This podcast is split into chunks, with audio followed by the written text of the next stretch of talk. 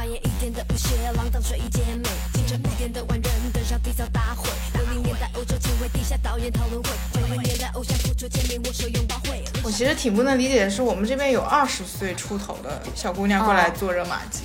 就是你就能感觉到她就是被营销那种广告给弄过来的，这么年轻哪里开始衰了呀？地心引力都没找到你呢，而且可能也是一种炫富的手段吧。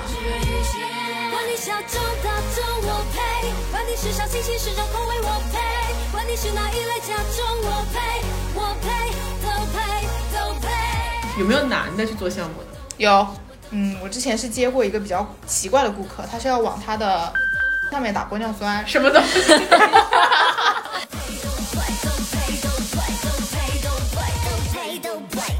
我觉得我们没有贩卖焦虑啊，我们是解决焦虑。我迎合啊，我得赚钱。对对对，我就说就是主动迎合这个焦虑，迎合现在的这种比较病态的审美和对美的追求。那当然了，因为有些变态的审美就是我们放出去的。对呀、你所以那，还是贩卖焦虑啊。可是我虽然提出了问题，但我也会帮你解决问题啊。但就是说，在这个过程中，我要多花很多钱。星期五二十四小时十一点都还名为网络上五十个分身，年年一点都不累。其实从某种程度上，这是一部分人他能够在现有的权力结构的体系下获得一定主体性的唯一的方式，可能不是唯一，但是是一个比较容易有效的方式。大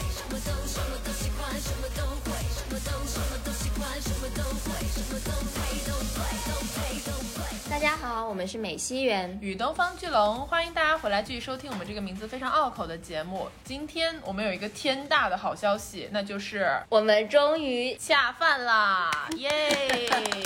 对，对，就是我们呃播客也做了差不多有一周年的时间嘛，也收获了很多听众朋友的支持。然后其中呢有一位热心的听友，他其实是艾尔博士的品牌方，六幺八活动的时候呢，给大家准备了很多的听友福利，然后我们今天就会围绕着医美，就是这个大家都很关心的主题，来做一个专门的详尽的展开的节目。嗯，然后为了这个，我们特地请到了一个超级资深的医美行业的从业人员。现在就让我们欢迎我们的嘉宾，性感的北极贝，大家好，我是性感的北极贝。对这个非常性感，没错。听到的时候肯定有很多人要吐槽你这个名字，对。然后我们北极贝小姐就可以先大概介绍一下你自己吧。我每天的工作内容呢，就是接待各种各样的顾客，然后给他们推荐他们需要的方案。我记得你是在全国连锁的大医疗机构上班，对吗？对我们是一个很大的厂。哦，就不是那种什么小的工工作室那样子的。OK OK 那我你，因为我们之前其实提前跟北极贝小姐聊过嘛，就是她有跟我们透露出一些她工作内容当中非常有意思的片段。对于你们来讲很有意思，对于我来讲 真的很伤心。对 对，其实我很好奇，就是说有什么样，因为你是接待客户的嘛，肯定会遇到各种各样的人，就是有各种各样的需求，对吧？你觉得就是大家一般就是为什么会来想要做医美呢？其实很多人他们就是朋友带过来，然后或者是自己想要拉个双眼皮呀、做个鼻子啊，自己想要有这方面的需求。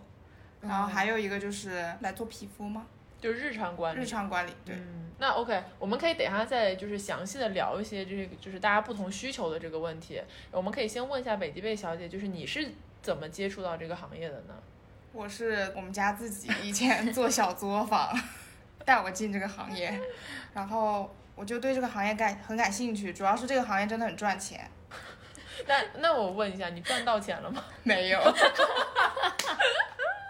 OK，对，因为你刚才也提到，就说有一些伤心的故事，不是故意要戳你的痛点啊，就是你能不能分享一下，就是工作中的趣事呀，就是或者伤心事？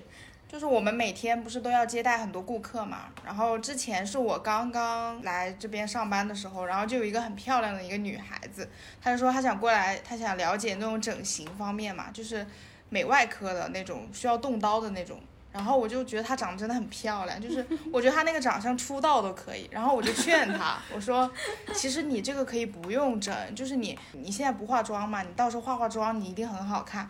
她说我就是对我自己的这个鼻子不满意，然后我觉得我的这个鼻基底，然后很凹陷什么的。我说其实真的不用动，我觉得你长得太漂亮了，根本就不需要。就我一直在舔一个他很，有良心的 顾问，家对，然后我就一直在舔她，然后她也挺开心的吧。然后呢，我就把她送出去了。然后呢，到下午的时候吧，我的那个同事就是成了一个大单。然后我看了一下，我发现这条大鱼被我同事给劫走了。这是你的良心造成了客户的流流失失。对，对，而且这个事情后来还被我们的主管批评了一下，因为你顾客 流失的话，你是要讲原因的嘛。嗯嗯，然后就说为什么这个顾客你一手开发没有开发成功，然后流失到别的同事手上，然后还成了一个这么大的单。嗯，就是我主管呢，他就是那天他很严肃的跟我讲说，他说你觉得这个女孩子长这么漂亮，难道从小到大都没有人夸过她漂亮吗？就是她应该是在别人的夸赞中长大的，你的话对他来讲根本就不重要，他就是想做，她就是想要做这个手术，所以你就引导他做就好了，你不要让他走。那我有一个问题了，如果说这么漂亮的女孩儿，她都想要做医美的项目，她不知道自己漂亮吗？她究竟想要变成什么样子呢？她觉得她心中的这个美是个什么什么样的形象呢？他希望那种美就是不要有任何的瑕疵嘛，因为他就觉得他的鼻基底凹陷，然后他觉得他那个鼻子那个山根那个地方不是特别高，他就是想把那个地方提高。那其实就是说，是因为大家现在就是都普遍比较追求高鼻梁，就是高山跟那种立体感的五官，然后稍微不够立体，哪怕你已经很漂亮了，你还是有这种焦虑，就是说我一定要搞一搞。对，而且他是想做驼峰鼻，哦，难度好大呀！驼峰鼻是啥？就是这里是个驼峰，它迪丽热巴的鼻子。可能他会觉得那个样子，她会觉得比较的特别吧，因为他本身的长相是那种甜美挂的，他可能觉得做了一个那个之后，他鼻基底再一填起来，他就可以走那种很酷的那种风格。嗯，所以他最后做出来的效果你看到了吗？我看到了，怎么样呢？其实我觉得他应该后悔了吧，就确实没有他本来好看。确实很突兀，哦但是他自己还蛮满意的吧。哦，嗯那也挺好的，就至少他这个钱花了，他自己心里舒坦就行，我觉得。其实很多顾客他们来的话，就是一个很懵的状态，他并不知道自己要做什么，但是他就是想做一点什么。这这是有种必要吗？有的呀，就是很多女生她过来的时候，她就会，她好像是需要你去点评她，哦就她是来，其实我觉得也是来获得认可的吧，因为我们一般不会直接去说你不好看，你哪里不好看，因为这个比较的粗鲁不礼貌嘛，我们一般会夸的，就是那种捧杀，你知道吧？嗯，那怎么个捧杀？你举个例子。就比如说我看到你啊，我就会说啊，我觉得你气质真的很好啊，你皮肤好好啊，平时是不是很注重保养？就是会跟你聊嘛。嗯，然后呢，你就通过跟你聊的时候，你就可以告诉我你每你用什么护肤品啊什么的，我基本我也能了解你的消费状况。对，啊，然后就是一个试探的嘛，然后就是交换信息嘛。然后呢，我再看一下，就是如果你五官好看，眼睛好看，我就夸你眼睛好看，我就会说啊，你这个眼睛真的很好看，但我觉得你这个鼻子可能就是需要做一点什么。哦才能配得上你的眼睛对对，哦就是会夸，或者说那种下巴很好看的，我们就会说，啊，你这个脸型真的很好看。我觉得如果你这个脸型，你配一个大眼睛，绝了。那一般会被说动吗？客户？会啊，因为你先夸他嘛，他就是已经被你鼓动的，已经就很开心了。你这个时候你再给他一点点小建议，他就会接受。对，那确实是的。那其实就是很多客户来的时候，他也不知道自己想要的需求什么样子。对，是，就是你给他画了一个什么样的饼，他大最大概率最后就要那个饼了。对，而且其实这个跟每个咨询的那个主观也很重要，就是我们是拿我们自己的审美去评判你的，哦，那也是。就是没有一个哦特别、特别标准的东西吧，就都是自己的审美。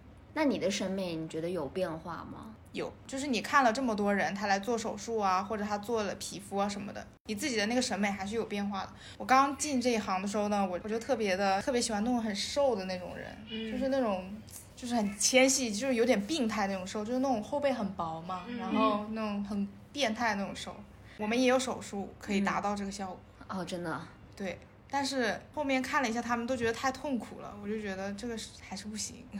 太痛苦了，指的是恢复期长，然后很伤身体嘛，我就觉得还是不行。他做的是什么呢？就是如果让你的背变薄，或者是吸脂啊，啊，就是背部吸脂。哦背部吸，但是其实背部吸脂真的很痛苦的，很痛，嗯嗯，因为你这个后背一拉扯动全身了嘛，那也是很痛。就是我现在会看很多因素，不会像刚入行的时候觉得说我只做这个就可以了。嗯我现在就会考虑很多因素，我自己的条件啊，有没有到那个点，我能不能做成什么样的效果。但这一点其实是很多人都没有的，哦，他们会拿那种明星的照片过来，就说，嗯啊、嗯我要做这个赵露思的鼻子，啊、我要做什么什么，然后都没有看自己长什么样子的那种。所以现在赵露思是就是医美界比较红的一位 icon 吗？对啊，对，基本上十台鼻子有六台都是拿赵露思的鼻子过来说，我想要做成这样的鼻子。赵露思的鼻子是什么样？其实我没有特别的有点圆圆的，好像。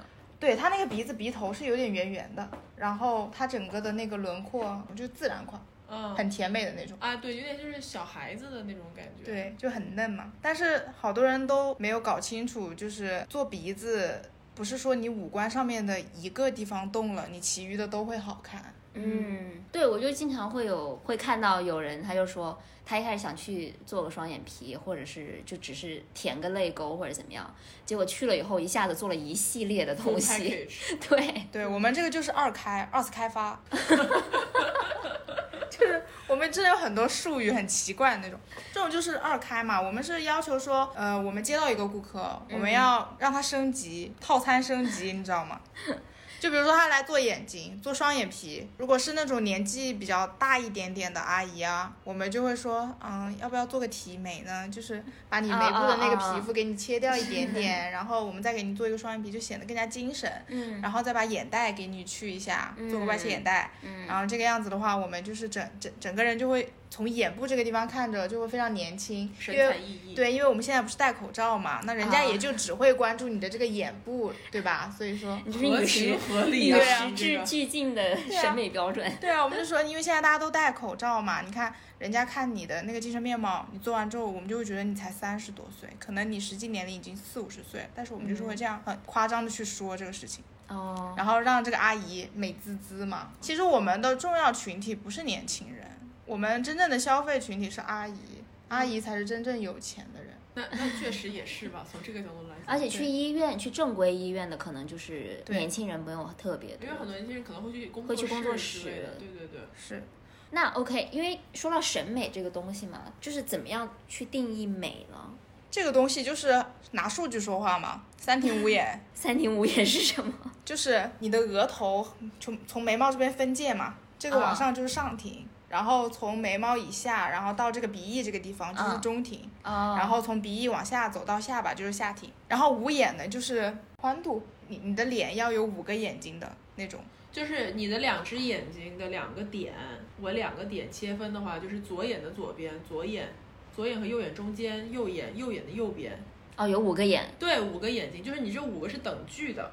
这个是谁发明？老早以前就有，有的说法，哪三庭五？眼应该是古中国就在说这个东西。对对，哦就是就是从古至今都有这个所谓的审美标准这个东西。就三庭五眼，你一定要是匀称，就是你比例特别好嘛，你整个脸长得比较端庄嘛，就那种。对是的。哦，但是有一段时间他不按照三庭五眼来，就是那个蛇精脸的那段时间，啊，对，那个时候。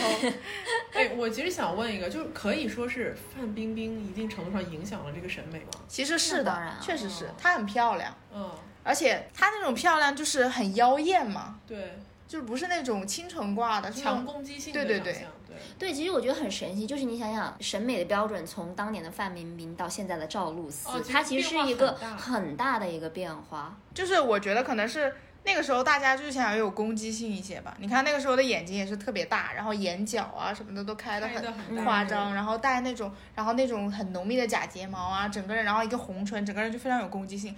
但是现在你可以看到很多顾客过来的诉求就是我就要做自然款，嗯就，是所以对他们来说，赵露思那款就是自然。对甜妹那种。哦对，但是我我觉得个人体验啊，就是范冰冰那个脸，哪怕你就是照搬了去做了，其实个人气质对那个脸的加成是非常大的。就是大部分人拿了那个脸，但是他没有办法 hold 住这张脸，对就这种感觉。但是赵露思的这个脸。就是比较小家碧玉嘛，就感觉大部分人都有这个自信，就是我有了赵露思的脸，我也可以变成赵露思，就那种感觉，你知道吧？对比较亲近、对对亲民。对，比较亲民，嗯所以就是可能大家适应不了范冰冰的脸，有点这种感觉。对，当时刚开始的时候，开始学范冰冰整容的时候，那批人其实都挺吓人的嘛。哦，而且他们、嗯他们后面也没有办法了，就是因为像动刀这种东西，确实是潘多拉的魔盒，对，动了可能就很难还原了，就是而且还很费钱。对修复成本特别高嘛。你像赵露思，她就是每一个女孩子就觉得，只要我控制一下自己的体重啊，我变得跟她一样纤细，那我做一个她那样的鼻子，我再像她那样穿搭，我就是赵露思对。她会觉得这个赵露思这个她是很容易达到的，嗯因为如果我胖的话，我就吸个脂，就是这种。它全身上下的改造都可以在一个医美机构里面完成，对只要有钱，对，我们也会帮助她完成。嗯，很现实了。哎，那你刚刚也提到，就说动刀子这个事情，其实你很你要不断的去维护，就是基本上是一个不可逆的一个过程嘛。对。但是我们刚才也说到，就是审美它是会变的，而且会可能会变得很大。对，那在这种情况下，做这个决做这个决定，慎重对啊，其实我觉得现在小孩都不慎重哎，对，就是他们就是很随意的那种，可能还是不懂吧，因为你不知者无畏嘛。因为像就很简单，我们拿双眼皮来说嘛，嗯你如你你如果是初眼，就是我们说初眼就是没做过的眼睛，嗯你自己原生态的眼睛，嗯我们第一次给你做的话，肯定会做的很好，嗯，嗯也不是很好吧，就是那个手术会比较顺利一点，然后时间也会快一些啊，前提是嗯基础不错。你如果是那种什么重症上睑下垂啊，那种睁不开眼睛那种，那个可能就时间会久一点。你一个不错的初眼第一次来做的话，那么肯定是很顺利的，而且之后的效果也是很容易就达到一个很好的效果。但是就只要是动了刀的，你第二次再去修的话，其实手术时间很长，你也很痛苦，因为你做过手术嘛，你里面肯定就会有瘢痕嘛。那么他要把你这些瘢痕全部给你剥离一下呀，然后重新给你做一个那个形状出来，其实你自己是比较痛苦的。天哪嗯，听着就很哦，我吓听着就有。点起鸡皮疙瘩了。对，所以说就是因为很多人他不懂嘛，包括很多人他进手术室，他第一个反应就是痛不痛，嗯会疼吗？嗯，但是其实我很负责任的告诉大家会疼，而且会非常疼。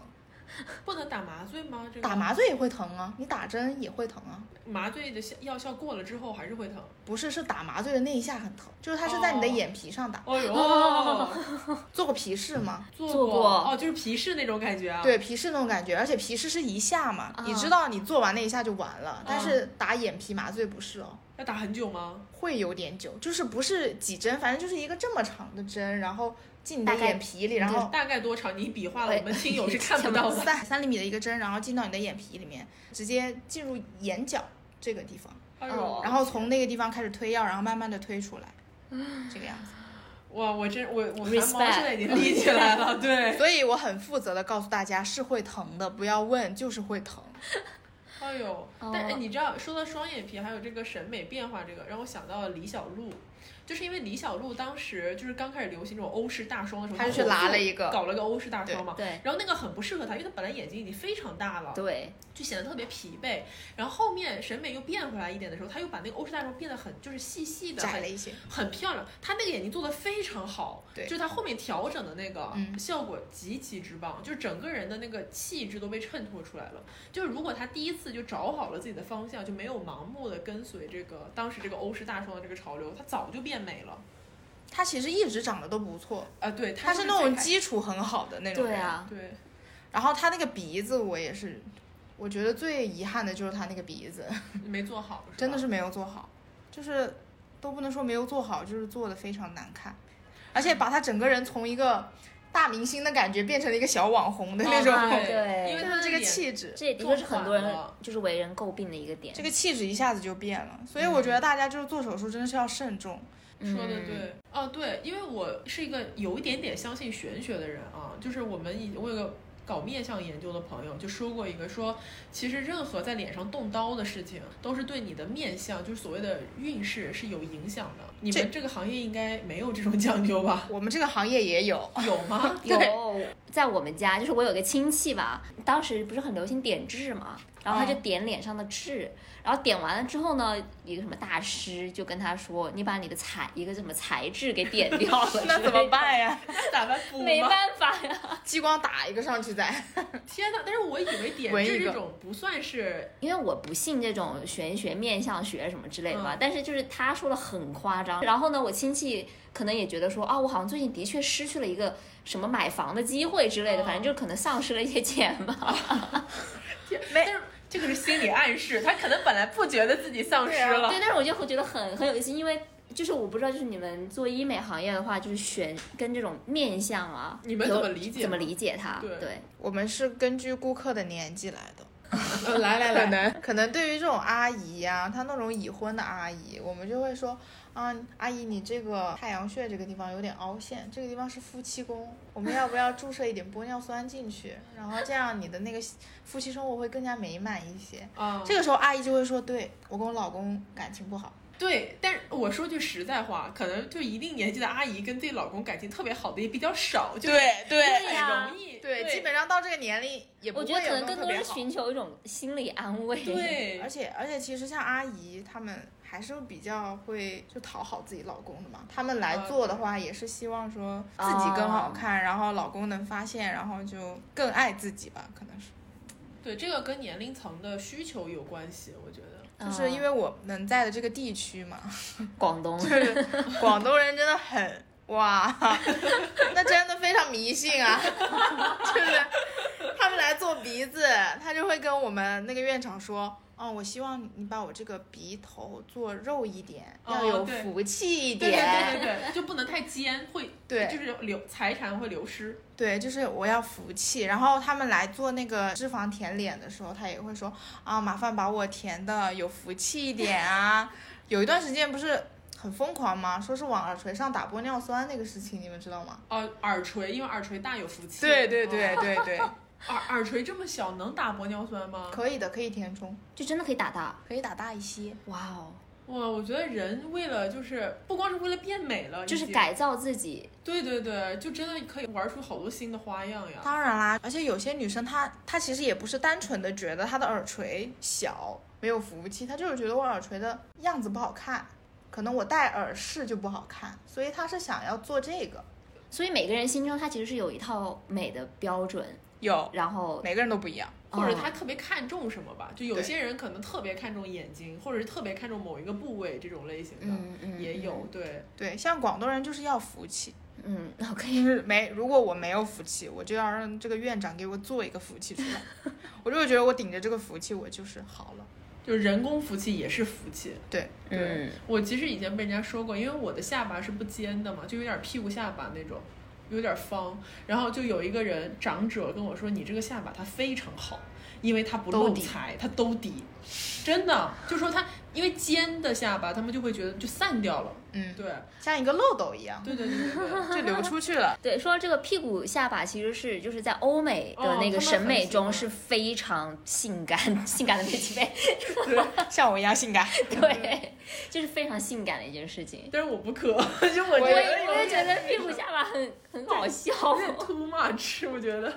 但是你知道广东人，他们不是都下巴，他们是没下巴，他们很多问题是下巴后缩，啊，就比，较短一些。对，他们是短科，对，所以他们是需要把自己的下巴拉长一点。就是有一个理论嘛，就是测试你的嘴巴和你的下颌长得好不好。就是你拿一根手指头，大家现在一定会模仿了哈，就是你这个手指头从鼻尖抵到你的下巴，然后如果你这个手指头碰不到你的嘴，就说明你的嘴和下颌长得是非常好的，就是比较端正的。如果你这个手指头能碰到你的嘴，就说明你这个。嘴长得又就是不是完美的嘴，然后我们今天录音的三位都不是完美的嘴，对我刚想说，我要强烈抗议，你现在是在散播容貌焦虑。还有一个事情，对我们没有没有漂亮的嘴没有关系，可以来医院做厚唇改薄术。这个手术我跟你说，哇，全国我觉得也就只有广东会做了，而且都是男的过来做。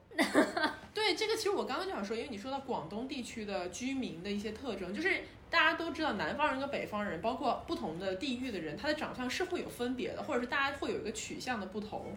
所以就是你在我相信广东的医院和比如说江浙的医院，或者是北京的医院，他们的重点肯定不一样。对，完全不一样。对，嗯，就是你知道别的像上海的医院、杭州的医院，人家做鼻子都是说，嗯，帮我做高一点，就是鼻梁帮，就是这个鼻头帮我做翘一点，我要做那种小翘鼻，嗯我要做走那种轻混血什么的。哇，啊只有广东的女生说我要福气，哎，帮我做福气一点。对，就是跟地域有很大的关系。对啊，真的很不一样。所以审美这个东西真的还是跟所处的这个环境很有关系。对，就是大家都在被外界的一些东西影响着。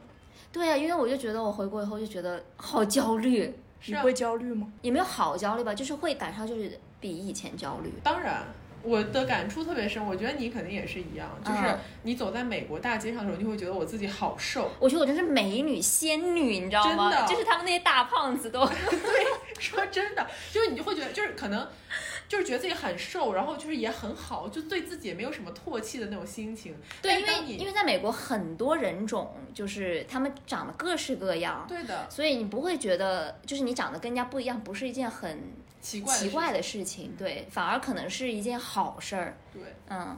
但是当你回到这个脚踩大陆的土地的时候，你走在街上就会非常焦虑，因为满街上那些就是那些女孩都是就全部赵露人思是吗？真的就纸片人，就那个风一吹，噗就刮走了那种感觉，然后脸都非常好看，然后就有种他们这个露腰和我这个露腰，感觉露的不是一截腰啊，你知道吧？是是，因为之前不是上海不是有一个店嘛，那个 BM 啊，那个对对对对对，那个里面那个真的很吓人，很吓人我觉得那衣服我根本就没有一件我能穿得上。啊，对，哎，其实我刚刚就想说这个，像 BM 风的流行啊，现在很多人说它是 Blackpink 带红的嘛，就是因为嗯。Blackpink 他们四个人都是非常非常瘦的一个状态，然后四个人也都是那种就是辣妹的那种感觉嘛，然后他们的就是 MV 啊，包括他们自己日常的穿搭，其实很偏那种就是短上衣，然后嗯。就是短裙裙或者是紧裤子之类的这种，就是很凸显身材优势的这种，所以就导致了很多年轻的女孩就是都想成为他们，嗯，然后就是大家都去都去买这个 BM 风的衣衣服，但是大部分人是穿不上的。就是你穿上了也要一直吸肚子，你知道吗？所以他们会去抽脂。对我就是想说这个意思，就是说，但是事事实上我们都知道，这个世界上除了 BM 风，还有很多别的风格。就是为什么就是这一段时间大家都这么的去迎合这种风格呢？就我们为什么这么容易被就 BM 风的流行，究竟是什么让它流行了？我觉得就是大家看到了有这样的穿的很漂亮的小姐姐，就会觉得那我也可以，就算不可以，我也要想办法可以。但是就是说，除了他们这种美之外，没有别的美的类型了吗？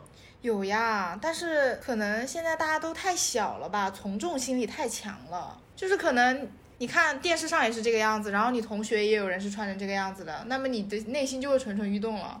嗯我也，想，我也要。嗯，我也想成为他们当中的一部分。嗯，我觉得这个东西放在穿衣服身上，我姑且还能够理解吧。就是我觉得大家这样穿其实也没什么不好，但是放在脸身上，我就有点觉得代价太大了。对，对，因为我一直在跟你们强调这是一个很严重的事情嘛。但是你真的去了我们医院，我就不会这么跟你说了。OK，因为如果你这么说的话，你就会流失大单。对啊，我就会要受批评。我是我是我们医院的小刺头，现在当面就是啊欢迎光临，然后反正就是别来别来别来别来我们医院，千万别来。不过你刚才讲到一个很重要，就是这个焦虑的问题嘛，嗯，特别是抗衰老的这个，我觉得抗衰老是个很明显的一个对哦哦，对对对对，因为焦虑而产产生的这个这个抗衰老，就是其实最近就是有一个非常经典的一个项目嘛，基本上人人都知道了，就是很著名的热玛吉，哇，真的这个真的风靡 全国了，已经。是的，因为我是一个对医美真的一窍不通的人，嗯，我是可不可以安就是科普一下热玛吉是什么？这个热玛吉就是抗衰的一个、哦一个项目，就是它在你脸上打格子，你知道吗？就是有有一段时间那个广告就是说，呃，你你还在吃东西啊什么的，而你的朋友都已经开始往脖子上打脖打格子这个事情了。嗯就是他要打格子，然后定点，然后打那个热玛吉，然后让你的皮肤往上提拉，往上提拉，然后就深层次一点的那种。是针吗？不是针，是一个仪器，就相当于是哦你的肉，你的脸是五花肉，然后在那个上面烤这个样子，然后就收紧嘛，就是这种，紧致 OK 对，紧致。是的，就是我会去做医美项目，就是我不动刀，但是我会去做日就是日常管理啊什么乱七八糟的。然后我对热玛吉已经垂涎已久，但是因为它很贵，热玛吉非常贵，所以我就是一直都没有钱去做这个东西。对，但是因为它太有名了，你知道吗？很多男明星都以他做过热玛吉为营销热点了。啊对对对，我举一个你肯定知道的，蒋敦豪。啊，对，就是创四的那个选手蒋敦豪，就大家听众可能好声音的那个很多都知道对，好声音冠军，他就是啊他参加节目之前，因为他可能相对于其他选手来讲年纪稍微大一些嘛，他上进节目之前，他特地花重金去做了一个热玛吉提拉，你说到热玛吉提拉，其实我想到那个男明星是菲菲，哪个菲那个摇滚，那个 the what？那个菲菲，就是那个赣红飞吗？对对对，啊，他也是，他去做热玛吉，对他也是去做热玛吉了，这这是一个爆料吗？还是说一个你们大家都知道道的，他自己说的。他说啊，我最近刚做了热玛吉，为了上这个节目。我就是这个意思，就是现在很多男明星都已经拿自己做过热玛吉这个事情当做一个就是营销营销点，就他们就是觉得说我首先我知道热玛吉是什么，并且我参与了这个行为，然后第二个就是有种我都做热玛吉了，就说明我还是很焦虑对于我的外貌，就我在努力的管理我的外貌，你知道吗？那菲菲还挺失败的吧？他那个，也太毒了，对不起。就是呃伤害性不大，侮辱性极强了。对，anyway，回到热玛吉对，就是抗衰老。效果是不是很明显？因人而异。呃，因什么因素不同而异呢？就是我们得到的反馈呢，是有的顾客他做了超声刀，做了热玛吉，他依旧觉得普通。啊。然后，但有的小姑娘，你知道吗？我、嗯我其实我其实挺不能理解的是，我们这边有二十岁出头的小姑娘过来哦做热玛吉，就是你就能感觉到她就是被营销那种广告给弄过来的。这么年轻，哪里开始衰了呀？地心引力都没找到你呢，然后你就要过来做热玛吉。而且这种女孩子她过来做，可能也是一种炫富的手段吧。哦，那也是。她也会，她做完之后，她就会发朋友圈，会发那种什么小红书什么的，就是告诉大家，哦哦，我来做热玛吉了，因为它单价很高，OK，对热玛吉很贵的，多少钱啊？两万九千八一次。而且一一般做一次不行吧？对，一次是不行的。他他说的是能管半年，但是我很负责任的告诉大家，他管不了。对，所以这种抗衰老项目，特别是你像刚说是二十多岁来做这个的，他有在追求效果吗？就是抗衰老项目这种东西怎么追踪效果啊？有啊，就比如说那个像我们这种法令纹向下的，他打完之后，他整个轮廓往上，他这个法令纹也往上走了，就会淡掉，就会淡掉一些。对，啊他就会觉得哦，真有真有用。二十岁做什么没有用啊？对呀、我也想说，这感觉就是一个焦虑营销的故事。我觉得这个营销就热玛吉这件事情的前身。就是说什么，你十八二十岁就要开始擦眼霜，是一个道理。你知道吗对是的，是的，就是我小的时候，那是很早以前的事情。就是当时就是是，毕竟有五十多岁的人了嘛。就是当时刚开始接触，就是说什么你要护肤吧，什么东西？因为读书哪知道护肤是什么？就是拿清水洗脸呀，你知道那时候刚开始知道护肤，然后就是经常能看到广告，就说什么三十岁再擦眼霜就太晚了，就你要什么二十岁就开始擦，然后要擦好的雅。这种你知道吧？然后大家都就是挺焦虑，然后都去买眼霜，但这个东西我觉得一点用都没有。以后 来找你做广告的时候，你怎么说？我就是在 扫射了一遍，因为我自己我真的我到现在都不用眼霜，我很怀疑这件事情。我没有说完全不相信它的功效，但是我真的怀疑，就是你从二十岁开始用眼霜和你三十岁开始用眼霜有这么大的差别吗？都不如来我们医院做一个眼袋呀，朋友们。就是我的意思，就是说这个营销，这种焦虑的营销，就它卖以焦虑为卖点，让大家去消费这件事情。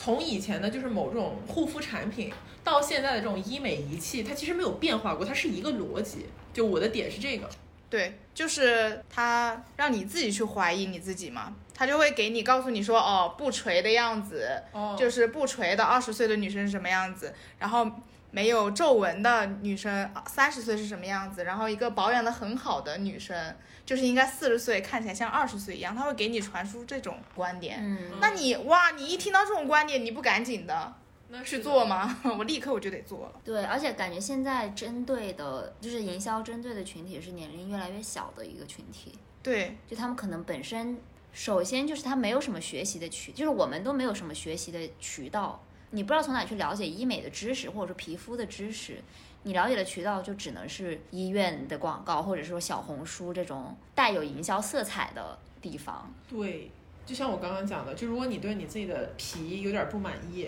嗯然后这个时候我想说，我怎么能让我自己更漂亮一点，嗯或者我皮肤状态更好一点？你周围除非有一个真正的从业人员，就像我们北极贝这样的，就他能很诚恳的跟你说这些东西，是，不然的话，你想你要不然就百度，但大家都知道这玩意儿不可信。对就不够可信，它上面全是广告。那要不然就是去实地，就实地的去那种美容院或者是之类的地方。但是呃刚才北极贝同学也告诉我们，就是如果我们去美容院的话，他肯定是会没有错，要给我们推销东西的。没错，所以他的目的就是让你消费，到最后你还是不知道我的脸要怎么去调整，或者我要怎么才能变漂亮。大家都是在无知的情况下进行了消费。对啊，就是你如果来我们这边做皮肤的话，你要选仪器嘛，你可能会说啊，就最近啊，比如什么海飞秀嘛，海飞秀最近不是很火嘛，然后就是说我我想要清洁皮肤，有小气泡和海飞秀，我们一定会推你海飞秀，医生也一定会推你海飞秀，因为这是我们现在最新的产品，这 价格呢？价格也是非常的新，非常的贵，可以，就是而且而且它那个东西。就是我们每天都在看嘛，其实跟那个小气泡有什么区别呢？就是多了一些流程，比如说我们小气泡你做过吧？就是拿一个那个负压在你脸上吸吸吸，对啊把你吸吸，把你那个脏东西给你吸吸掉。我们那个就是他给你敷什么东西导出，然后再给你吸吸吸，吸完之后我们再给你照个红光，说什么这是消炎杀菌。我跟你们说，医美就是这个样子的。你觉得它这个整个体系很完善吧？它那个钱那收的也是非常完善的，一分钱一分货啊。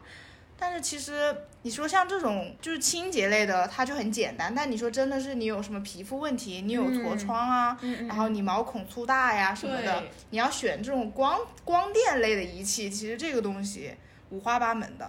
我觉得现在就是我们的节目是一个很好的渠道，因为我想有很多听众朋友是跟美西园一个状态，就是他本身也没怎么做过医美。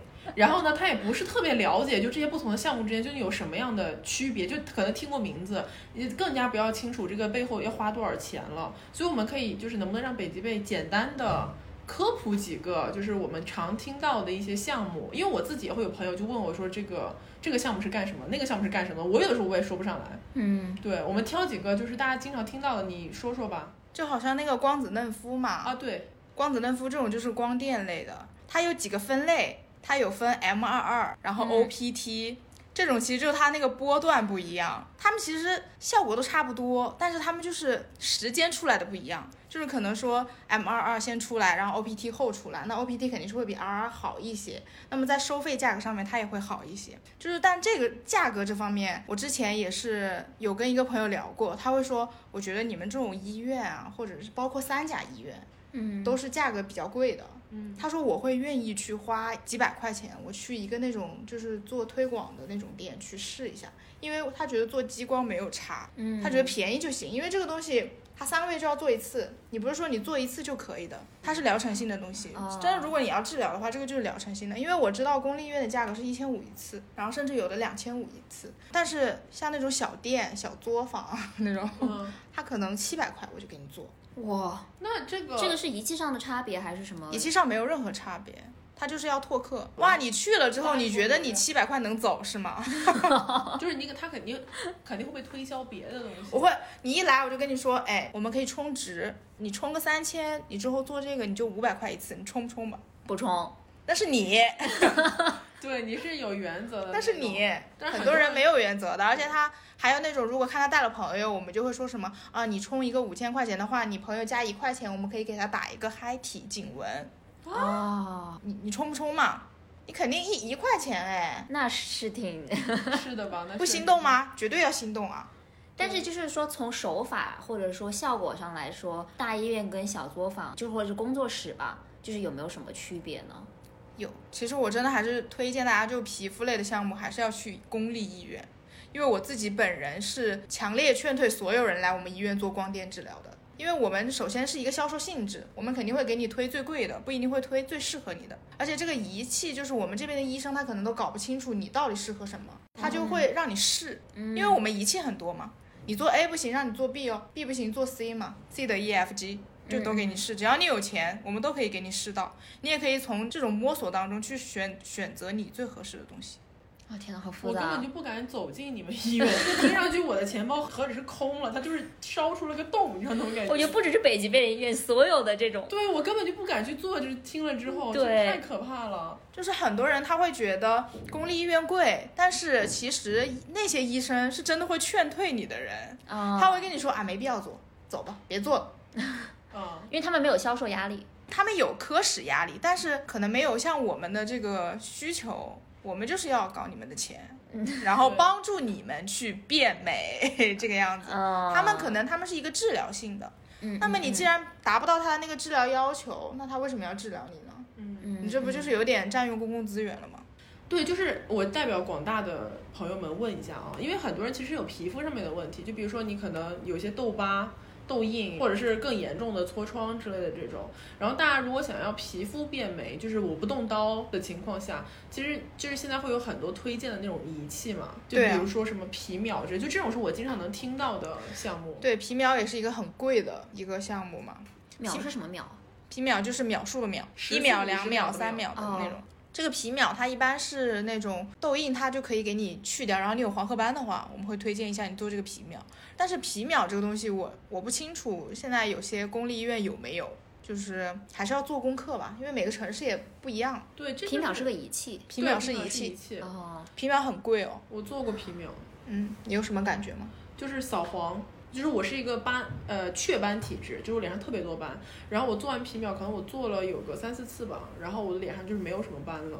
对它的它就是它对那种斑啊，就是那种色素沉着这个一点，它是做的很好的。对，就是白了很多。你知道皮秒的那个广告是什么吗？什么呀？他给一个蛋壳，一个鸡蛋上面不是有那种黑的那种乱七八糟那些东西吗，然后他就拿那个皮秒去打，把那些色素全部都打掉，他就会跟你说，你脸上就是这个蛋壳就代表你的脸，我们把你这些东西全给你打掉了，你你就是一个洁白无瑕的蛋壳。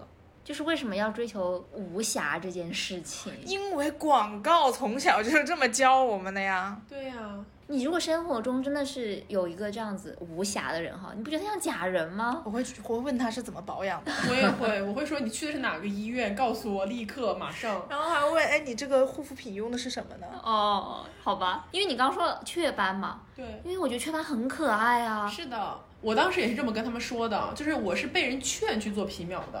他们说你打了之后你会特别白，然后我说可是我这个雀斑我没有说感觉它对我造成了困扰，我觉得有雀斑没雀斑我都挺开心的。他说没事儿，那你就打一次试试，我就打了一次试试，然后我发现还是没有雀斑更好看一点，然后我就 就去打了，是真的，因为我脸上的斑打完了之后就是。因为斑是黄黄的嘛，那种嗯褐色的嘛，打完了之后就整个脸是白了很多，就是清爽了很多。然后我当时就有一种啊，这个东西它贵吧，它也确实是有它的道理，就是被我已经被 PUA 了，你知道吗？被这个广告，被这个效果。对啊，为什么我们会觉得皮肤类的产品是一个不停不停的可以赚到钱的一个东西呢？就是因为你要不停的去做，你好，你好像你去做一个双眼皮，如果你拉的很好看，你可能二三十年你可能才会再去去去一点皮啊什么的，但是这个你就是会不停的做，你一两个月你就会觉得，哎呀，我这最近觉得状态不是很好，我要去做一个什么治疗啊，你就你就会去的。然后还有一个就是我自己能够感受到的焦虑的点啊，就是在于这个仪器更新的太快了。对就是打个比方说，我今天做的是皮秒，然后第二个月超皮秒就来了，第二个月他跟我说，就这个皮秒的仪器它又升级了，它又多了别的效果。他说你要不要再来试一试？你就会心动啊，你就会加钱。对呀、加加加，就这种感觉。然后它每一年它都在出新的机器，就包括热玛吉也是的，就热玛吉出来了之后，出了五代了已经。就是因为我刚才说这个，我被仪器绑架了嘛。然后我记得前两年我是非常的依赖这个仪器，就感觉它能解决我很多问题。但是当然一个方面是因为它特别贵，另外一个方面是我就是因为太重视仪器，导导致我自己回家根本就不保养，就是该涂的东西也不涂，然后可能也不好好洗脸，就属于那种。然后后面我你这个是邋遢，拉拉什么小邋遢，哦，邋里邋遢。遢。哦哦哦，对啊，我我懒嘛，我非常懒，因为我就是因为懒，我才觉得钱能解决的问题，我就用钱去解决，我就懒得自己去做很多事情了嘛。然后我朋友，因为他自己是做这个行业的，就是北极贝之外的另外一位朋友，然后他就是跟我讲说，你这个没有用的，就是你花再多的钱在仪器上面，你也就是一个月做一次，就这种频率。你如果不是每天脚踏实地的自己去保养、去护肤的话，你仪器再贵，你都解决不了你的问题。从那之后，我就开始天天洗脸敷面膜了。这是我们每个人每天都正常会做的事情，好吗？我我觉得面膜很夸张的是，范冰冰那个时候说她每天都敷面膜，然后从那个时候开始，我就每天一张面膜。所以它是有用的呀。他们就说你是真的每天要补水啊，你要保湿啊，对不对？你皮肤不能最能干燥。基础的东西。对你，你要做好根本的搭建，你才能别的东西才能锦上添花嘛，对吧？所以你在日常选择产品其实就很重要。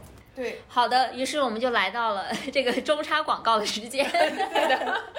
但虽然说是广告哈，就是因为这个热心的听友呢，他是艾尔博士这个国货护肤品牌，然后呢，他其实给我们寄了很多不一样的产品，我们其实都真的试用了，其实好像还挺好用的。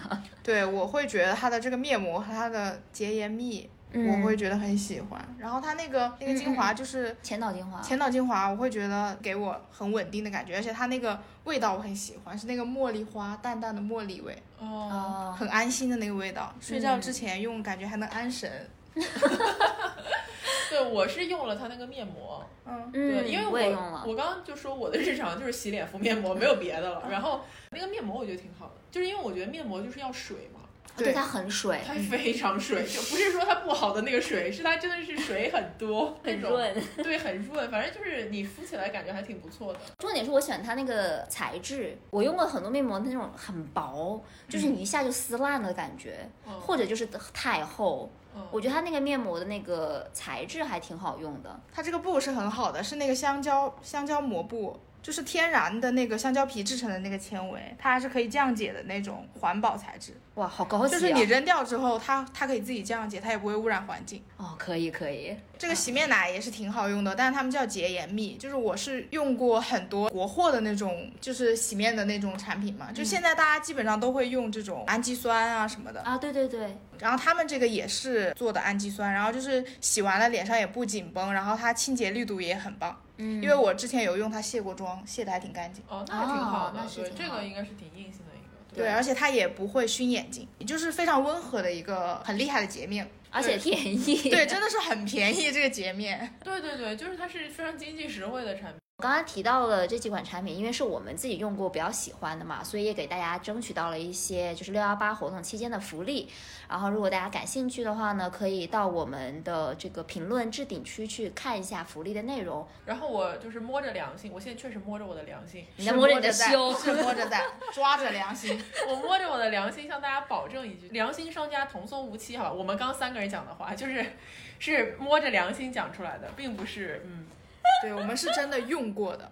对，OK，然后回到我们的正题，就是刚刚说的是仪器类的项目嘛，然后刚刚说过开刀，说过仪器，其实还有一个类型是很多人都非常关心，就是打针，就是水光针，然后玻尿酸，还有肉毒素，还有肉毒素，这其实是就是你经常能听到这些名字，但是大家其实有的人都搞不清楚这些针之间有什么功效，然后打了有什么副作用，因为很多人就说我要打个水光针，就感觉跟我要出去吃顿饭一样，就是很随意了，你知道吗？对啊，因为这种因为这种针它是无创类的，就是我们有一个科室叫无创科，这个无创科是什么意思呢？就是没有别的创伤，它打完针你打完就能走了那种。嗯，我可以给大大家介绍一下吗？就是比如说科普一下。玻尿酸嘛，玻尿酸嗯我们这个针呢，它是拿来填充的，就是如果你的脸部有凹陷的话，我们一般拿它来注射额头啊、鼻部啊，然后苹果肌啊，还有下巴，这些是非常棒的。但是这个我以下说的所有操作，大家都不要去那种工作室啊、美甲店啊，或者是那种什么小机构，这种一定要去专门的那种医院。或者是门诊部，然后找医生注射，就是嗯以下说的这些全部都只有医生才有注射权，哦护士也是不能够注射的。哦就是它跟那种打个屁股针啊、打上臂肌肉针它不一样，和那个输液也不一样。因为我们面部有很多血管嘛，它是直接通大脑的。嗯，你们知道打玻尿酸可以让你失明吗？啊，我听说过这个，因为啊因为它每一条血管它都可以流入你的大脑里，它就很容易会让你失明。然后如果你很不幸失明了，那么你半个小时之内去公立医院，或者是你那个机构很靠谱，我们是可以给你抢救回来的。就是这有一个最佳的黄金时间。哇，好吓人啊。但是如果你真的是去那种小作坊啊什么的话，嗯你可能你这个健康你得不到保障。了对，哦，然后还有一个就是水光针也很简单啊，对吧？水光针就是补水，嗯嗯，然后但是有的地方它会加一些乱七八糟的东西，它会变成三文鱼水光针。啊，对，什么东西？跟你是亲戚吗？北极贝？是 是，为什么叫三文鱼啊？商家起的名字吗。就是你叫北极贝一个道理是吗？对对对对，它那个就是比较复杂，但是我其实不太敢打那个针，为什么？因为我觉得它出来的时间太短了。因为像打针的话，我们要注重的一个东西就是安全性。哦，不是说一年两年安全，是十年二十年安不安全。说到这个，我真的要提一个东西，可能你们都没听过，那个东西叫奥美定。奥美定是填充，是拿来填充的，就是嗯在十年前、二十年前嘛，这个东西是作为填充的，它可以填你的那个什么面部啊，然后胸。然后基本上我们现在接接到很多的那种修复手术，取奥美定的，基本都是十几年、嗯二十年前那些阿姨们，她们赶潮流，然后去做这个手术，然后就造成了现在脸上有东西膨出，而且奥美定这个东西也被我们国家认定是有害物质，就是他曾经在当时大家都觉得他红极一时。对，但是十年二十年之后就不行。我觉得我已经可以想见二三十年之后，哦，肯定会有现在我们的同龄人，然后又去要修复这些东对西。对，对对其实我们为什么说整形行业永迭永垂不朽。永垂不朽呢？就是因为永垂不朽。真的永垂不朽，因为你做了鼻子，二十年肯定要修一下；你做了双眼皮，三十年肯定也得修一下。哦就是潘多拉的魔盒，你打开后就哦收不回去了。真的，嗯，那那像是这种玻尿酸、水光针、肉毒素这种，它一般能保质多久呢？玻尿酸啊，玻尿酸看你选什么品牌嘛，像好一点的那种乔雅登的呀，它可以管个半年，填充这。么短？这已经 很长了好吗？肉毒素也是啊，肉毒素就是去皱纹的嘛。我可以给你们看一下，我刚打过，啊 在哪里？我打了我的眉间纹，就是我现在没办法皱眉。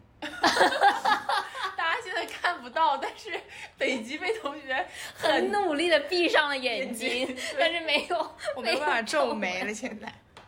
我打的就是进口的 Botox，而且这个肉毒素它管的时间也挺短的，它可能也就只能管两个月。所以你两个月之后就可以又皱眉了。对我就又可以皱眉了。哎，那那你两个月之后，你之前川字那个不会回到原形不会不会啊，就是我可以继续皱眉了。啊、但是就是如果你就是面部表情过于丰富，然后那个皱纹又出现了，就是又要再去打。对对，哦，就是这个肉毒素，它就是去皱纹嘛，然后也可以去咬肌啊什么的，然后也像什么瘦肩针、瘦腿针、都是这个东西。对，哦，还能这样的它？消融掉你这个。我跟你说，你们不知道它还有一个特别神奇的功效，就是如果你头发油啊什么的，用它的话就可以不油。那我为什么不去买那种十块钱的免洗喷雾呢？它能保证我头发一直不油，我何必去打肉毒素？对，然后说到这个，又回到动刀的这个部分，因为感觉这个是最大工程的项目嘛，对不对？是你们医院的医生应该都有执照吧？我们哇，我们医院医生的执照都是挂在大门口的。让大家安心吧。对那肯定啊。所以你们医院医生是男医生多还是女医生多？手术这方面的话，其实是男医生比较多，什么做鼻子啊，然后还有吸脂啊那种力气大嘛，就是要男医生干活，吸脂为什么力气大呢？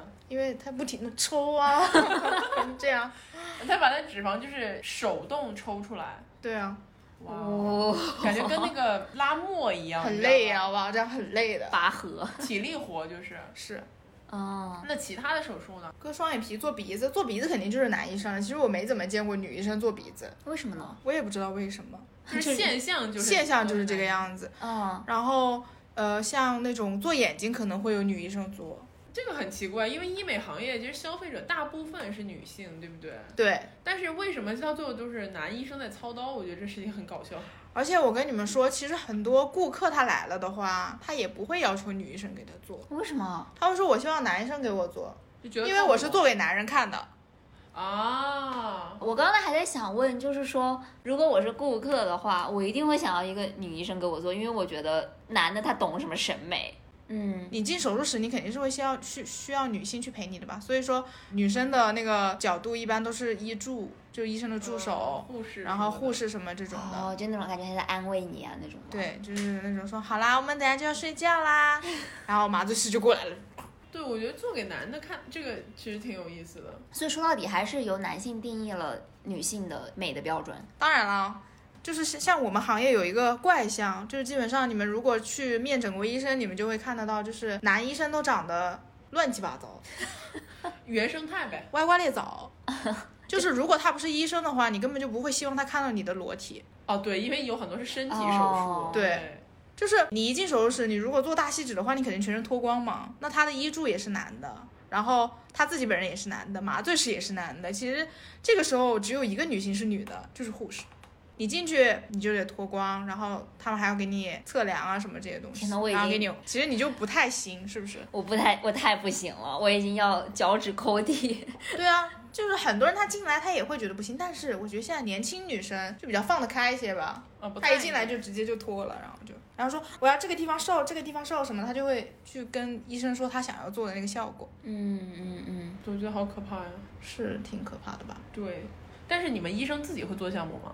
男医生肯定不会了，男医生顶多打打那种肉毒素的针，去去皱纹，像女医生做的就比较多了，女医生那皮肤科的项目起码得来个大全套嘛，哦，就是基然本的后那些。然后双眼皮肯定也是割掉割过的，嗯，就是希望说自己能够在那个顾客面前是一个非常权威，然后非常年轻的一个形象。就是男医生就不就是你用这样了？男医生男的吃饭多简单呀，他只要是个男的，他就能他能我觉得大家都没有那么在意男性的外表，不在意，对，不是没有，就是不在意。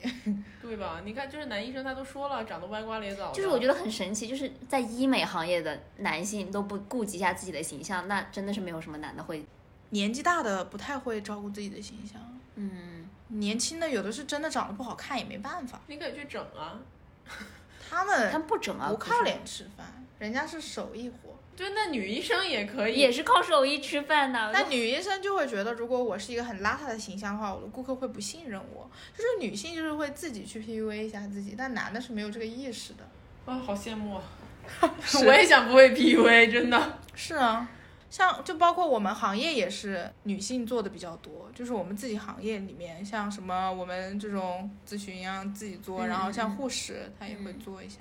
对，我觉得一定程度上是因为就是女顾客她会对标同性别的，对就是她能够看到的这个机构里面的其他人，她就会判断，就是感觉说你们脸上这个状态和我今后可能脸上会出现的状态的这种感觉。但是男的他就会，因为大家不看男人的外貌，所以就是那种感觉，他就直接会被忽视到外貌这个选项。所以你哪怕是个医美行业的女从业者，你也要自己先动一动。我觉得这个好那个啥呀，现在就是可能有一些网红医生自己本身长得不错的，还有网红医生？他就，去哇，我们整形行业的网红医生不要太多，就是很著名的一个皮肤科的医生，他叫徐烨，他长得真的还不错，然后男女的，男的，哦，然后就是很多人都会去慕名找他，你看这又搞笑了，对那为什么网网红红医生又是个男的了？不是，我觉得这样就在一个女性从业者比男性从业者多的行业里面，男性反而能够吃到红利，就是吃到更多的红利没有，他刚说了，没有医，生我们男医生更多，我觉得是女消费者多的行业里面，对，男生男男的其实是是更能吃到红利的，不是我，但是我的从业者就是不只是医生啊，嗯，哦，你说你整个就是行业。我们整个行业就是就所有的，包括像什么顾问啦，到护士啊这些东西。对其实因为我要对标号，就对标，比如说你说艺术行业，艺术行业大家都会觉得是女性从业者比较多，对不对？嗯但是其实女性做的那个职位，往往都是比较中低的。你要到高层的时候，就只是是男的了。我们也是，这个，是所有行业的问题，哪一个行业的高层都是男的。对，都是这样。哪一个行业都是由女性来做一些比较就是基础的，就是没有什么干所谓门槛活的事情没错，但是就是所有的高的管理的都是男的，对，就是这样啊。我们这个行业也是，你他这个网红医生，我觉得很离谱。就是你要是个网红医生，你好歹是个女的吧？就是你，我当时他说网红医生，我真的脑海中浮现的马上就是一个很漂亮的女医是一生个男的形象。就他一说是个男的，我就，嗯、怎么是个男的？为什么？而且江浙沪那边有很多网红医生，都是男。男医生，就是他们会慕名而去去找他打个针啊，打个玻尿酸啊，这种就是火爆到这种程度。从一定程度上来说，就是说长得好看的男的是多么的少啊！是的，就是整形行业很多医生长得都不好看，特别奇怪长。你也不用扫射子。就是扫射他们，他对我们不好，就来这里发泄的。有这么多女消费者去贡献金钱给这个医美行业，有没有男的去做项目的？有非常多做啥呢？厚唇改薄术你刚才已经是啊又来了。啊，好了好了，正正经一点吧，就是嗯，我之前是接过一个比较奇怪的顾客，他是要往他的上面打玻尿酸，什么东西？喂，我没有准备好听到这句话，不好意思，TMI 了啊，朋友。认真的吗？我是认真的啊，就是为什么？是因为有皱纹吗？他想要让它更大一好些，青是靠打玻尿酸可以解决的问题吗？可以呀、真的？啊是可以变大，但是也只有几个月，是不是他？打十支哎，我跟你讲，这个很痛的，就是我觉得这个，我觉得这个顾客真的是，就他有超乎常人的意志，是的吧？respect。真的是要 respect。我已经吓到。龙总现在已经蜷缩了，而且这个需要之后才能注射，，Oh my god！、啊，就是你们还得给他一些刺激吗？他自己刺激自己呀、我们怎么刺激他、啊？我怎么刺激？哇哦，重磅炸弹，这个真的是我，我确实没有做好听到这个消息的准备，我现在有点，哦，天呐，所以它，但它维持了只有几个月，对不对？玻尿酸，嗯，怎么说呢？但是他打这种部位的话，就是我们没有还没有一个准确数据，就是它到底能维持多久。我想先问一下，行业做这个项目的人多吗？其实不多，哦，就是很少，它就是个。例嘛。OK，那他有没有就你们沟通的时候跟你说他是为什么想要？这还用问吗？他就想变大呀。但是变大你也有原因，就比如说是你女朋友觉得不满意，还是说你的男朋友觉得不满意？他没有跟我们说这个，他一来就说他就想变大。这是你的顾客是吗？对，你当时是如何维持镇定的？我当时就觉得哇，那太好了啊。我说一个大单我说？那 对啊，我说那这个可能需要填多一点。他说可以啊，然后我说好的，然后我就带他去见我们那个院长嘛。然后一开始是说给他打五折，其实他就是正常的尺寸吧，嗯，我看到过了，那 是，毕竟是你的客户就是正常正常的尺寸吧。然后呢，我们我们那个院长就说好，那就给你打五支吧。他说我想打十支，我想哇 太好了，哇太好了。一个没得感情的。然后我说那太好。了，我说那我们快点去办手续吧，其实就是交钱，快点去交钱。然后我就想太好了，太开心了，然后他后来有再回来继续打吗？没有没有，可能效果现在还在吧，我感觉可也不能说能是吧这么快它就对它毕竟是填充物嘛，而且它是软软的那一种，它也不是那种硬硬的嘛，行，开眼界了今天。应该是挺好用的。那是的吧，都花了大价钱。OK，那我还有个技术性的问题，那就是它没有 的时候，是不是还是很大？就是玻尿酸还是会在那里，对吧？对，是的，不会很奇怪吗？他觉得不奇怪就好啦。你之前不是还有那种往自己的那个 上面打肉毒素的吗？除皱。对不起，不该笑的这么大声。你关于男性的不就是这些吗？所以女人要脸，男人要 对，是。而且我跟你讲，往上面打那个肉毒素是欧美人，最开始搞这个东西是他们搞这个东西。其实我觉得我们国家男性可能还不知道这个东西。好了，这就是一些就是个例嘛。但是我们其实男生还也有正常的男性，他过来做个胸啊，然后啊，等一下，倒退一点，男性做胸做哪里？做胸啊，是做大还是做小还是做？大。他是要做成那种哦，胸肌肉肉胸肌哦，有人会做腹肌吗？有的有的，我们现在也有这个项目，所以大家以后不要相信腹肌了。有的可以做。张家远应该没有做这个项目吧？你为什么想到这个？然后还有做臀的嘛？哦，哦那都可以。理解。对啊，然后还有就是比较普通，就是什么做鼻子嗯，这种，像那个谭杰希，你们知道吗？我知道。我最近刚刷到他，他做了双眼皮，做了鼻子，做的好吗？挺好的。然后有一个大明星，之前不是也是做了一些什么东西，然后轰动了嘛，就是马东，他割了个眼袋。马东，行，你这样这倒是真的。我觉得他是不是引领了一种男性做医美的一个潮流啊？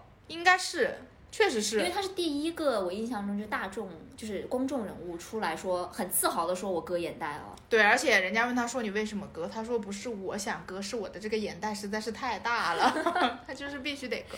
哎，你觉得倪大红有没有割过眼袋？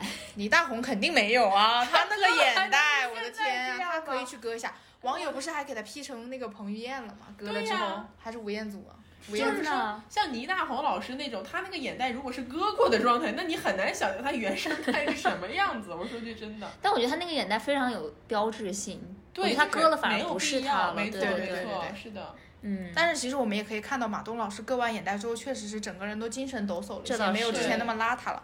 所以说，大家如果要割眼袋的话，可以来找我啊，可以来找我。呃，大家可以关注袁宇龙的公众号，然后私信 性感的北极贝。在后台留言说我要撕脸北极贝，好吧，然后我们会努力帮你转达的。对，对，那嗯诶，除了马东这种就是中年流量之外，有没有那种我们熟悉的小男明星肯定有明星？啊，小男明星肯定有啊，就很多小明星肯定也是会整的嘛，因为毕竟他们这个圈子就是大家都要好看啊。然后其实我之前还接触到一些就是那些艺考的小孩儿，哦，他们可能就是还没成年，然后就被妈妈拉着来说啊，我女儿这下周我们就得去北京，就要去怎么样去参加这个考试，嗯，就是我们能不能你能不能院长能给她做一下，然后做的那种人家看不出来的那种自然的。自然。其实这些小孩子底子都特别好，就是他只要稍微的给他弄一下，他就是改变很大。因为这个行业竞争太大了吧，就太多长得好看的人了，对所以你普通的好看可能都没有办法支撑你就一下子脱颖而出那种感觉。对，而且你做的早，你之后的生图啊放出来，人家会觉得你一直都这么好看。我觉得哦有一点点病态，我感觉，因为艺考的孩子一般都没有成年，是，还很小，十几岁。其实他自己完全不知道这个审美，或者是说动刀子对自己身上会带来什么样的后果，完全就是父母主导。那也有可能他自己就想做，有没有自己想做的？有呀，有小女孩儿十十十六岁要过来做鼻子，要做肋骨鼻，什么鼻？肋骨鼻啥意思？就是把你的肋骨取下来，然后哦天哪！垫到鼻子里。可是肋骨这么大一根，我们不会切吗？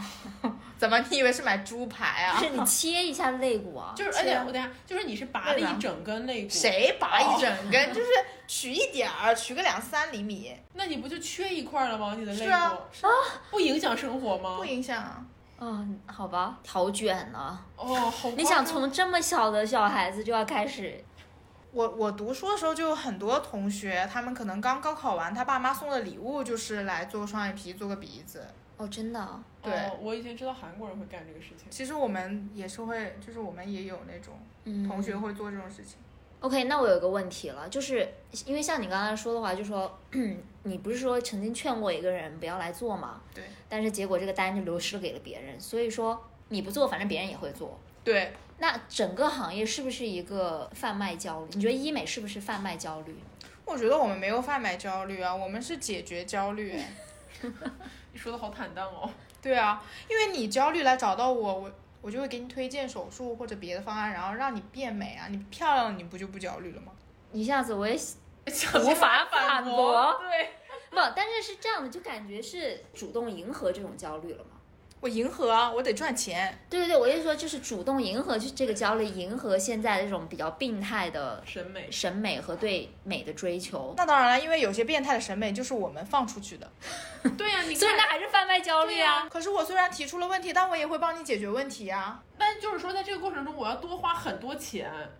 就是本质上，我认为这是一个消费行为，就是你们是为了赚钱，然后你们就是一边放出这种，不是说就在扫射你们啊，我昨天用了这个，就是大资行业本家这个行业的资本们，就是广告媒体所呈现来的这个样子，就是他一边制定标准，一边告诉你说你不迎合这个标准，你就是不行，然后你就会你的人生就不坦荡。与此同时出售一些产品，然后解决你的焦虑，然后你就要去必须去消费，然后你才能达成他这个目的。对啊，我们就是这个样子的。被说服了被你发了。现了，是你还不是得花钱？对，那确实是，我是自己就深有体会这种焦虑的感觉。哦，对，然后除了花钱，你也没什么变办法。之前不有人说过一句话吗？反正在医美行业，只要你肯花钱，什么都能办到。哦，那也不是这个样子，哦是 吗那也没有这样，也没有这么夸张。但就是说你，因为我知道有些人是每年豪掷千金，就在这个事事情上面。对那你说就是我所说的那个阿姨群体，嗯哦然后还有还有，其实还有小三群体也是。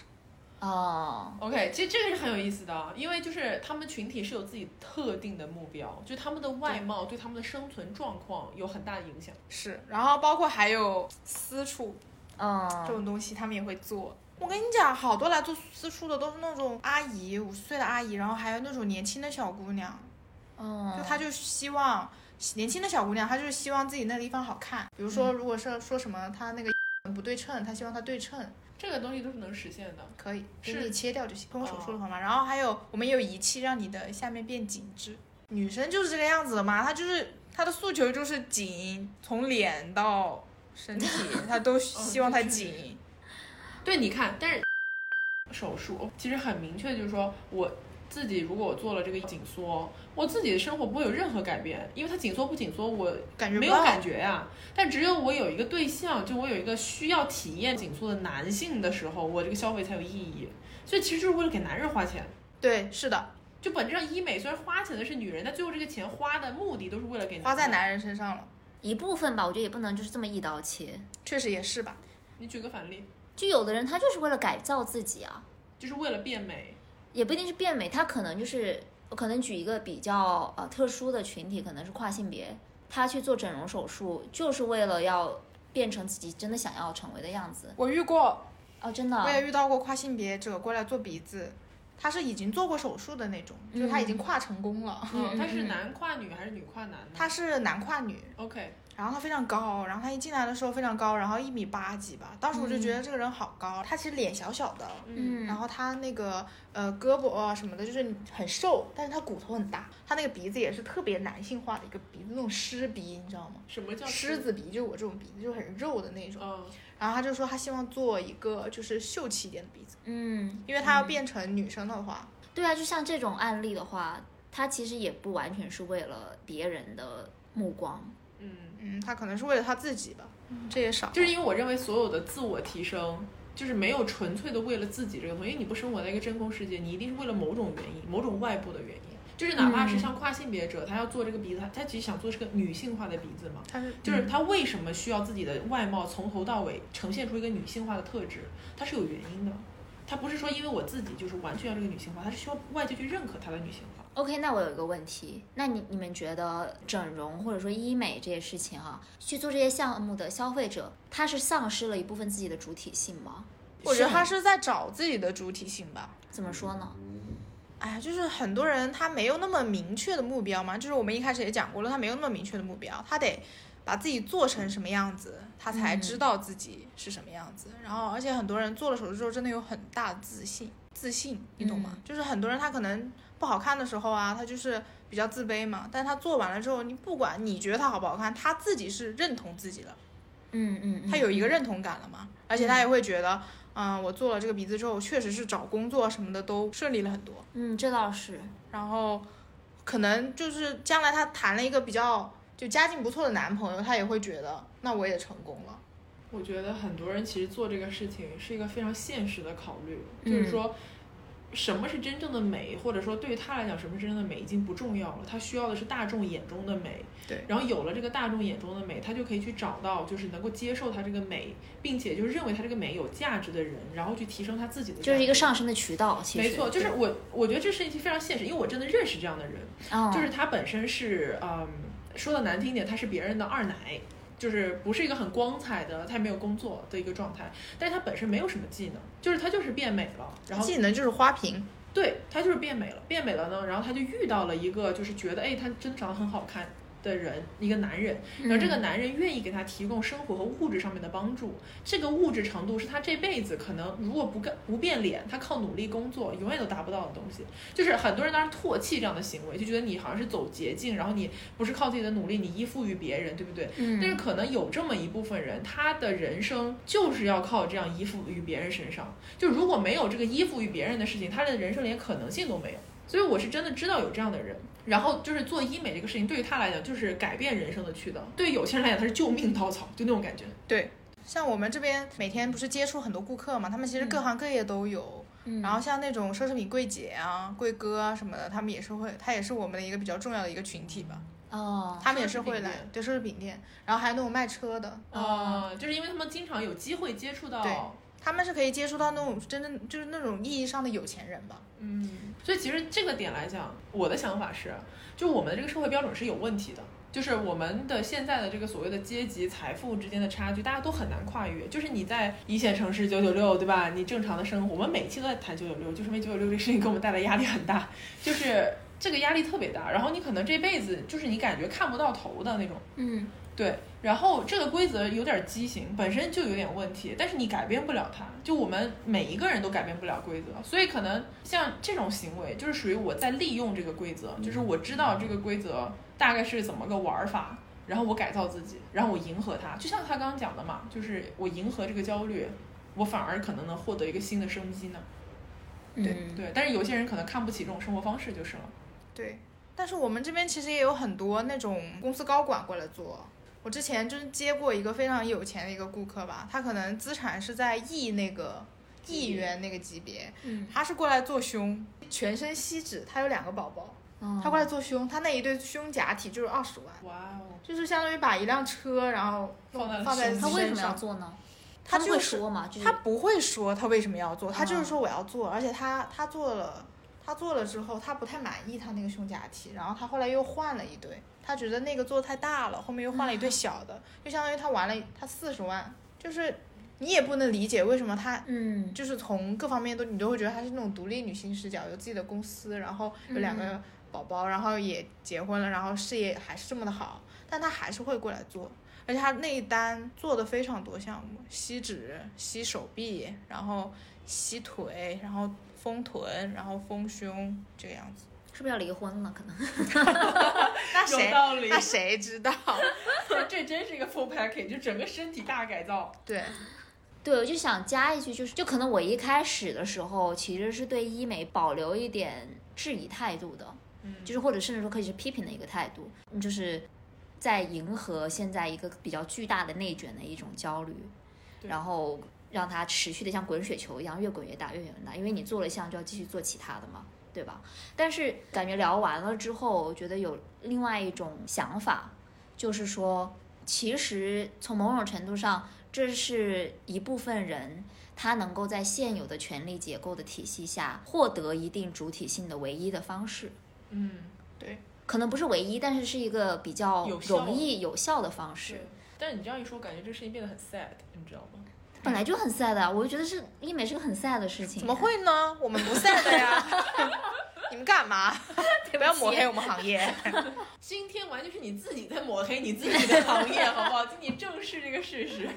我们行业就是给大家带来欢乐、欢笑，然后让大家变美，也没有什么焦虑不焦虑的。你焦虑你就来找我们嘛，只要你有钱不。过你说到这个话，其实我觉得还有还有一点的话，我觉得医美很酷的一个地方是，它是一个很科幻的事情，对，因为你在身体改造，哎，还蛮赛博格的。你知道我们我们称这个叫什么吗？我们其实把每一场手术啊，然后什么的，我们都叫赌博，就是不是每个人都能整得好看的。对，你说就是你就算你出自一个人的手，你也不是每个案例都好看。这个就真的要说到有一个事情啊，我有一个顾客真的，你说他背还是倒霉还是不幸啊，我觉得都可以。嗯他想做这个双眼皮，想了五年，然后做了各种各样的功课，就是摸，然后摸底那些医院啊什么的，他都调查做特别好。嗯，然后一进来做双眼皮，阴差阳错给他做错了啊。什么？什么？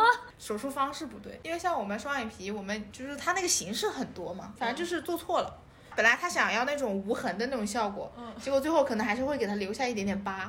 哦你想想，他已经犹豫了五年去做，都没有敢做这个事情，他好不容易鼓起勇气来我们医院，那他不啊找家伙，闹？他给我传递的就是他很焦虑，他就一直在跟我说，我真的思考了五年，我才做做这个事情，结果现在做成这个样子的，就是他说，就让我觉得我这个决定是不是错了。而且我们那个医生知道他给他做错手术方式之后，说给他送他一支巴克，就是那个药嘛，涂了之后就是疤痕不会那么那么明显这也显。太我也小了吧？这个弥补，然这个而且我，们那个医生当时说我亲自给你缝，就像这种一般这种一般都是医都是医助缝的。哦也就是说，他做的这个做错了的方式是不可逆的了。对，那就是只能尽力的去让它痕迹小一点我。就觉得他就挺不幸的，其实。那是的吧？那当然了 五，年呀，要不然怎么会看到那么多社会新闻，就是整完容的人说，啊，他把我的鼻子整歪了什么之类的。他们那种就是去了一些小作坊，没有去什么很正规的地方。那你们医院不是也做错了吗？我们医院这是意外啊，人家以为也是太双太意外。这是意外啊。那我们聊了这么多嘛，然后有没有什么就是从你个人经历出发的一些有趣的事情，或者想要吐槽的事情？有，我想骂一下人。来吧，来，其实我还是蛮想骂一下我们医院的那些医生的吧，因为其实我们谈顾客啊，就是包括承担真的很不容易，但是他们的那些态度经常让我们丢顾客。就是可能我们跟那个顾客说啊，我们可以做成一个什么样子，到医生那边他说我做不出来，我做不到。那谁跟你说可以做，你去找他去。所以他是真做不到吗？还是他可能也是真的做不到吧，但是我觉得你可以稍微的婉转一点，因为大家都是同事哎，你这样驳我的面子，对你很好吗？这样只会让别人觉得我们很不专业。所以现在就是开始了职场关系吐槽。不过也是，你想，他这个医院其实大家分工是不一样的，就跟任何一个公司的销售岗还有技术岗的区别的那种感觉。对啊，因为像我们见到这些医生，就像我们就像狗一样，然后去舔他们。哎，好家伙，我给你一顿舔，然后我也把这个顾客所所有的那种情况都跟你讲了一遍。好家伙，你看了他说我做不了，哎，我做不了，谁跟你说能做，你找谁去？干什么？好惨啊、对，这种现实职场问题。然后还有我们那些医生也是，就是他没有办法去指认自己的那些错误吧。比如说他真的给人家做的不好看，他看他就说他说不好看吗？挺好看呀、这不做挺好吗？怎么了？多好啊！好坏这呀、人是好这些人烦啊！我觉得你们这个医美行业的医生的话语权好大呀。是的，何止是话语权，他们就是动刀的人，你的下半身的美貌对，就寄托在他们身上了。对，而且就是如果做错了，也感觉不是很负责任，是那种感觉。他们就是做太多了。你觉得他们会不会看不起来做项目的人？我觉得他们不会看不起来做项目的人，他们会看不起我们。对啊，他们一度会觉得我们这个岗位是没有必要的。那真的让你这个医生又做手术又来谈单，你有那个时间吗你？现在已经不是性感的北极贝了，现在是愤愤怒怒的北极咆哮的北极贝，好吧？嗯，反正我觉得就是找，如果要真的要做手术，找医生这个真的是很重要。大家真的要相信一下自己的眼缘这这个事情。然后还有就是，如果你谈恋爱呀、都是那些找的渣男，你就别来找男医生了，就是你这个眼睛就不行。就是，就是你看看男人的眼光。对，看男人的眼光不行，就是男朋友无所谓，你顶多你就伤伤心、伤伤身、伤伤肺嘛，什么乱七八糟的。但是手术真的不一样，他做了就是做了，就没有办法去弥补了。希望大家把北极贝的话刻烟吸肺，好吗？好的，然后做皮肤也是的，可以做嘛，你也可以经常去做。然后，但是你平常的护肤，你真的不要听他们说什么，你把那个钱你都放到仪器里面，你平常你就可以什么都不干了，每天该干的事情、该写的作业，就是得每天好好写。对，所以就是又回到我们刚刚中插广告的那个环节，就是说 大家要注重日常保养，好吧？就我们刚刚推荐的三款实用亲民的产品，他们现在在搞六幺八活动，爱尔博士嘛。然后具体的活动方法呢，因为这个是针对我们听友的福利，所以我们就会放在今天的这个置顶评论里面。对置顶评嗯论里面，然后大家就是去看一下，可以了解一下。然后反正都是一些满减啦、抵扣啊这些东西。对，然后报一下我们的名字，就可以有格外的优惠。对，嗯没错。好吧，那今天就感谢性感的北极贝来到我们元宇龙做客。对，我觉得今天我们录制的非常开心，然后聊了很多都没有想到的话题，然后我相信大家听的时候也一定会有新的体验。如果大家能够就是对医美行业多一点了解，就是少做一些错误的决定，少走一些弯路，这期价节目就是有价值的。希望大家都能好看美丽。哦，感谢。谢谢好。然后借着这股祝福哈，我们也来做一下下期预告吧。有我们的龙总一个胡思来胡思，隆重的介绍一下。对，就是大家众所周知嘛，六幺三已经是我们湖，也就是 R One I C Rise 的解散的。哇哦，终于要解散啦！你可能被我打死，我跟你说。